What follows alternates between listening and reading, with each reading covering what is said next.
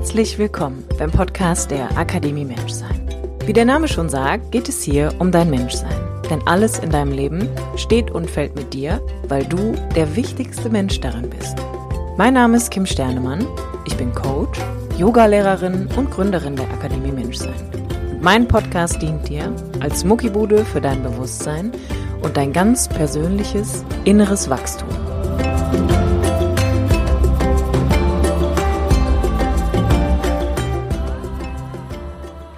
Hallo, herzlich willkommen zu einer neuen Episode vom Podcast der Akademie Menschsein mit mir, Kim Sternemann. Es ist wieder Mittwoch, es ist Podcast-Zeit. So schön, dass du wieder eingeschaltet hast.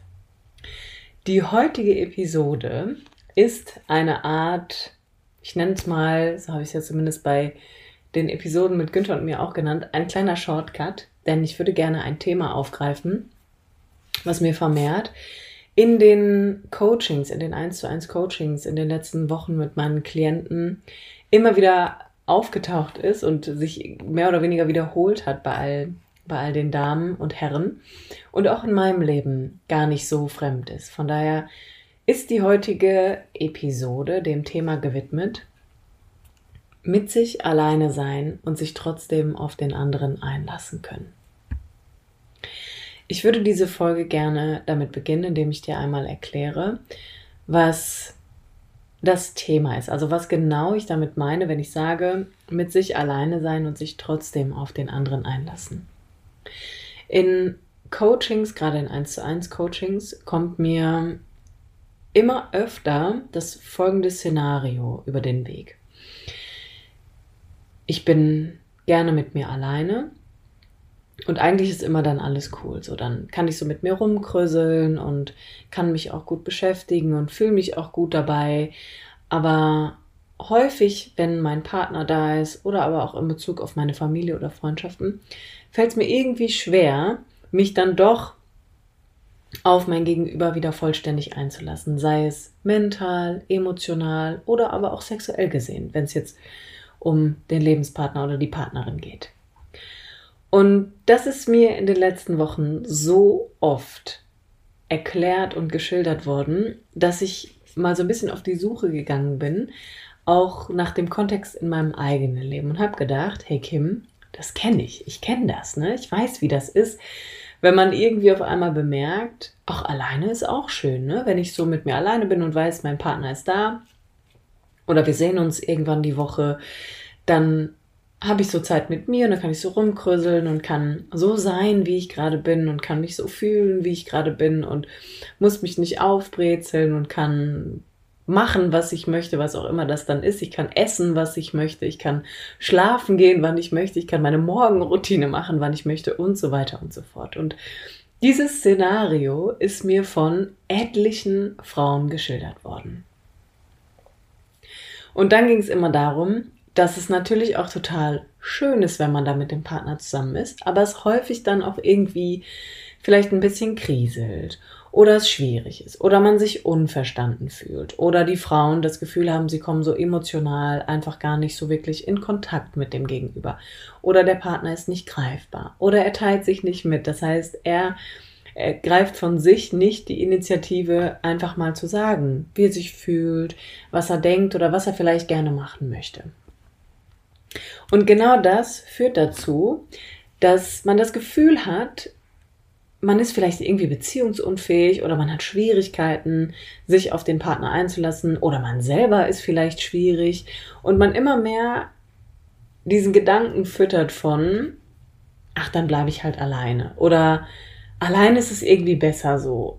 Ich brauche mehr Me-Time. Ich muss mehr für mich sein. Ich muss mehr dies, ich muss mehr das machen.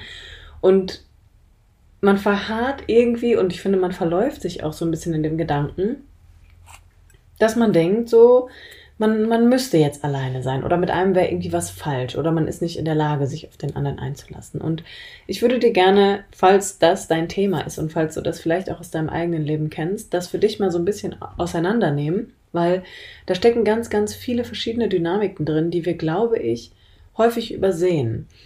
Beziehungsweise, wovon ich behaupten kann, als ich da angefangen habe, mit meinen Klienten hinzugucken und auch hinzufühlen, dass man ein besseres Verständnis für das große Ganze erfahren hat.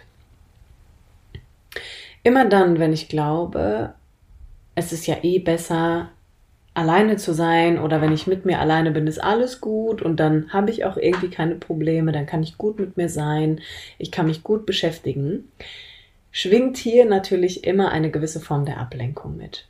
Denn mit sich alleine zu sein und gut zu sein, würde ja erstmal faktisch bedeuten, dass man nicht unbedingt etwas tun muss. Das heißt, man wäre mit seiner Aufmerksamkeit wirklich bei sich. Und dann wäre ich nicht damit beschäftigt, zu putzen, Netflix zu gucken, vielleicht zu kochen, zu lesen, zu meditieren, zu atmen oder was auch immer. Ich meine wirklich, wenn man sagen würde, ich bin mit mir alleine wirklich cool und dann ist alles gut, würde das eigentlich erst einmal bedeuten, dass man in der Lage ist, sich selber auch zu begegnen. Und zwar mental wie auch emotional. Ich glaube mittlerweile, dass wir das eigentlich nicht können. Also, dass wir eher dazu neigen zu sagen, mit uns alleine ist alles gut oder wenn wir alleine sind, weil wir uns nämlich ablenken, weil wir uns beschäftigen und weil wir uns eben nicht begegnen, sondern eigentlich laufen wir auch vor uns selber weg, indem wir uns wieder mit Dingen um uns herum beschäftigen, indem wir über Netflix in die Beziehungen anderer Menschen eintauchen, und uns um deren Kram irgendwie kümmern oder da mitgenommen werden, indem wir versuchen, etwas wegzuatmen, wegzumeditieren, wegzusporteln vielleicht auch, also indem man vielleicht dann laufen geht oder was auch immer. Das heißt, erst einmal plädiere ich dafür, dass dieses Alleine-Sein, in Anführungsstrichen, mit sich nochmal konkreter unter die Lupe genommen wird. Denn wer wirklich mit sich alleine sein kann, der kann sich auch begegnen. Und mit begegnen meine ich, der ist in der Lage zu differenzieren, wie fühle ich mich gerade? Was fühle ich? Und das ist meistens nie nur ein Gefühl, sondern es sind viele verschiedene Gefühle, die oftmals zusammenfinden und die aber auch eine Kraft in unterschiedliche Richtungen haben. Also Wut, das könnte man sagen, ist ja eher ein Gefühl, das sehr extrovertiert ist, wobei Traurigkeit häufig introvertiert ist, etwas ist, was eher so nach innen gerichtet ist sich zu fragen, was denke ich gerade, womit beschäftige ich mich eigentlich im Kopf? Und auch zu bemerken, und das ist ganz wichtig, und auch zu bemerken, Ausrufezeichen hier an dieser Stelle nochmal, wann ich mir eigentlich nicht begegnen will, kann, wann ich auch von mir weglaufe, wann ich mich auch auf mich nicht einlasse. Und wie schon zu Beginn erwähnt, habe ich das in meinem eigenen Leben mal so reflektiert und habe festgestellt, immer dann, wenn ich mich gut gefühlt habe mit mir alleine, war ich mit etwas beschäftigt. Ich war vertieft in To-Dos, in Aufräumen, Umräumen. Ich habe dann immer gern meinen Kleiderschrank ausgeräumt oder meine Wohnung umgeräumt und war aber nicht in der Begegnung mit mir, sondern ich war im Tun. Ich war im Tun mit mir. Ich war im irgendwas verändern, verbessern, optimieren, wegmachen und nicht im Sein. Ich war nicht in der Begegnung mit mir. Sonst hätte mir damals auffallen müssen, oder es wäre mir aufgefallen, dass sich irgendwas in mir nicht gut anfühlt. Dass ich eigentlich auch gar nicht weiß, mit mir umzugehen, in ganz bestimmten Emotionszuständen. Dass ich vielleicht gar nicht weiß, wie ich umgehen kann mit dem, irgendwie geht's mir nicht gut oder etwas fühlt sich nicht stimmig an. Und heute kann ich so darauf zurückblicken und erkenne das in so vielen meiner Klientinnen und auch Klienten und in Gesprächen mit anderen Menschen, dass immer dann, wenn ich mit mir bin, aber in Ablenkung und im Tun verhaftet, also im Machen identifiziert, würde ich behaupten, bin ich nicht gänzlich in der Lage, mir wirklich in meinem aktuellen Seinszustand begegnen zu können. Also wirklich zu erfühlen, was ist denn da in mir los? Und kann das für einen Moment da sein? Und ich sage ganz konkret nicht annehmen oder akzeptieren, sondern erstmal nur so sein dürfen. Und ich habe herausgefunden, dass bei vielen Menschen oder bei den Menschen, mit denen ich arbeiten durfte, das auch dazu geführt hat, dass der Begegnungsraum, ich sag mal, mit dem Du, also mit dem Gegenüber, mit dem Partner, mit dem Lebenspartner, mit einem Freund, einer Freundin oder einem Familienmitglied möglicherweise auch, auch ein wenig davon gekennzeichnet ist, dass man sich auch da nicht richtig einlässt. Also dass man auch hier keine richtige Begegnungsebene oftmals miteinander finden kann. Ganz konkret meine ich damit, dass wir häufig ja auch Dinge miteinander tun. Also wann, ich sag's mal so, wann, wann sind wir denn einfach mal nur miteinander? Also wann nehmen wir uns wirklich Zeit, nur zu sein, uns anzugucken, uns vielleicht zu berühren, uns auszutauschen und zwar ganz ehrlich und zu sagen so, mir geht es so und so, ich denke das und das und ich fühle dieses und jenes. Und dann darf der andere das vielleicht sagen. Aber häufig sind wir im Tun verhaftet. Wir machen etwas, wir tun Dinge, um Beziehungserleben zu haben. Das heißt, wir machen Ausflüge, wir verabreden uns, was alles Teil unserer Sozialisierung ist, was ja auch total schön ist, ja. Bitte verstehe mich nicht falsch hier. Aber ich glaube, dass dieser Begegnungsraum mit dem Partner häufig genauso fehlt wie der mit uns selbst. Denn nehmen wir mal an, dein Partner oder deine Partnerin sitzt vor dir und sagt dir auf einmal, wie sie sich fühlt und fängt vielleicht bitterlich an zu weinen oder an zu wüten oder ist auf einmal sehr beschämt.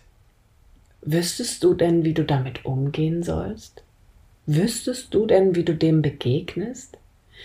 Ich wusste es nicht und ich kann heute sagen, ich habe mit Flucht reagiert.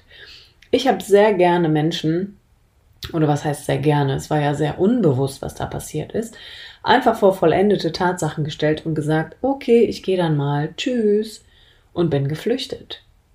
Und ich bin nicht nur vor dem geflüchtet, was mein Partner mir da offenbart hat, mental oder emotional, sondern auch vor mir selber. Denn wenn dein Gegenüber dir mitteilt, wie es ihm wirklich geht, dann ist es ja eine Sache, das begleiten zu können und dem erstmal begegnen zu können, indem ich sage, okay, das lassen wir jetzt mal so stehen. Und es macht ja auch was mit mir. Und mit dem, was es in mir auslöst, mit dem muss ich ja auch umgehen können. Und ich behaupte, dass wir in beiden Richtungen häufig sehr schnell an eine Art Überforderung kommen, sehr schnell in Kontakt kommen mit einer Hilflosigkeit, dass wir denken, boah, nee, das weiß ich jetzt irgendwie auch nicht, ne? Also kann man ja Alltags, kleine Alltagskonflikte nehmen, ne? Wenn der andere dann mal vielleicht wütend ist und nicht nur die Harmonie war, dann ist man auf einmal ganz schnell in Aufruhr, vielleicht, weil man denkt so, oh, wie, wie soll ich denn jetzt damit umgehen, ne? Oder das, was ich auch kenne, ist, dass es für Männer irgendwann dann schwierig wird, wenn die Frau vielleicht ein bisschen trauriger ist, ihre Emotionalität nach außen mehr zeigt, mehr sagt, was sie möchte. Das heißt, es entstehen möglicherweise einfach auch Konflikte und der Mann auf einmal denkt, oh Gott, A, habe ich da keinen Bock drauf und B, weiß ich gar nicht, wie ich dem begegnen soll. Das gilt natürlich auch in die andere Richtung. Ne? Also wenn der Mann das äußert und die Frau das nicht weiß, das ist ja nicht nur geschlechtlich in eine Richtung möglich. Das heißt, Fakt ist, wir können da ansetzen, indem wir immer erstmal auf uns selber gucken und schauen, stimmt das wirklich? Stimmt es wirklich, dass ich lieber mit mir alleine bin? Und wenn ich mit mir alleine bin, laufe ich dann eigentlich die ganze Zeit vor mir weg oder kann ich mir wirklich begegnen?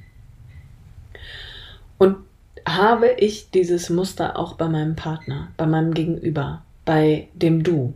Bemerke ich auch da, dass gewisse Dynamiken oder Verhaltensweisen dazu führen, dass ich eigentlich vielleicht schnell weg will oder in Kontakt mit Überforderung komme, in Kontakt mit Hilflosigkeit oder aber auch Verzweiflung, dass ich denke so, oh, kann ich ja gar nicht mitleben, ne? ich weiß gar nicht, wie das hier irgendwie geht. Und das, was dazwischen steht oder was es braucht, ist immer eine gewisse Form von Einlassen, und einlassen bezieht sich nicht nur darauf, dass wir uns, ich sag jetzt mal per se und kollektiv immer auf alles einlassen müssen, sondern in erster Linie bezieht sich Einlassen darauf, dass erst einmal alles sein darf.